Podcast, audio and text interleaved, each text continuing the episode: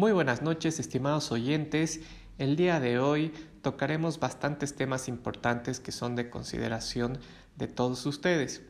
Comenzaremos primeramente con el propósito del análisis de los estados financieros. Para poder identificar el propósito de estos estados financieros es necesario definir dos puntos esenciales. En primera instancia, el análisis de estos estados financieros es el proceso crítico dirigido a evaluar la posición financiera presente y pasada y los estados de las operaciones de una empresa, todo con el objetivo de establecer mejores estimaciones y predicciones sobre las condiciones y resultados futuros. Asimismo, el objetivo fundamental de la contabilidad de una empresa es suministrar información sobre la misma a un amplio conjunto de posibles destinatarios de dicha información para ayudarles a las tomas de decisiones, es decir, a la parte gerencial o administrativa. Para cumplir con esta finalidad, el sistema contable genera unos documentos conocidos como estados financieros o estados contables.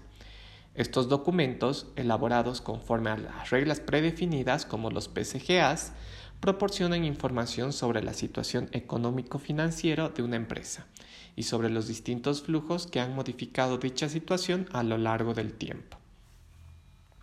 Por lo que el análisis financiero busca proporcionar los datos más sobresalientes de una forma concreta del estado financiero tanto actual como de años anteriores, para obtener de ser necesaria una comparación, así poder tomar decisiones que resulten de beneficencia para la empresa.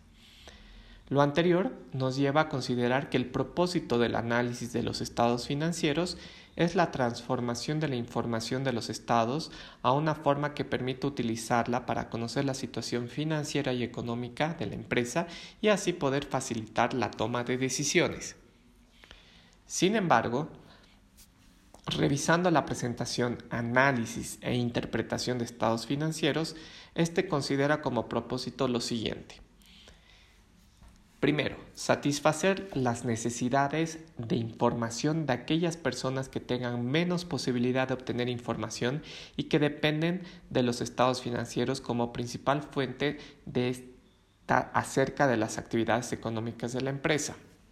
Dos, proporcionar a los inversionistas y acreedores información útil que les permita predecir, comparar y evaluar los flujos potenciales de efectivo en cuanto concierne al monto de dichos flujos, su oportunidad o fechas en las que se hayan de obtener incertidumbre con respecto a su obtención. 3.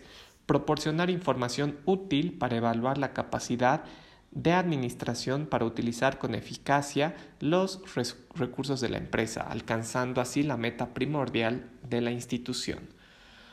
4. Proporcionar información sobre las transacciones y demás eventos. 5. Presentar un estado de posición financiera de la empresa. 6. Presentar un estado de utilidad del periodo. Y finalmente 7. Proporcionar información útil para el proceso de predicción. Una vez realizado el análisis de los estados financieros, será necesario presentar un informe a los accionistas y personas interesadas en el mismo, como el gerente de la empresa, los acreedores, los inversionistas. Y este informe normalmente se maneja de una forma anual y debe proporcionar documentación de las actividades financieras de la empresa e incluir una carta escrita de manera objetiva acompañada de los estados financieros, balance general, estado de pérdidas y ganancias o estado de resultados, estado patrimonial, estado de flujo de efectivo y finalmente las notas explicativas. Cualquier profesional o empresario que desee realizar un, un, análisis de estados financieros debe contar por lo menos con los estados financieros básicos, identificar los métodos de análisis, puede ser el horizontal, el vertical, el conocimiento de las raciones financieras o ratios financieros y el uso de tendencia de porcentajes. Entonces, en las siguientes clases vamos a tocar la definición de los estados financieros básicos, tales como el balance general, el estado de resultados, el estado de flujo de efectivo, el estado de evolución patrimonial y las notas explicativas.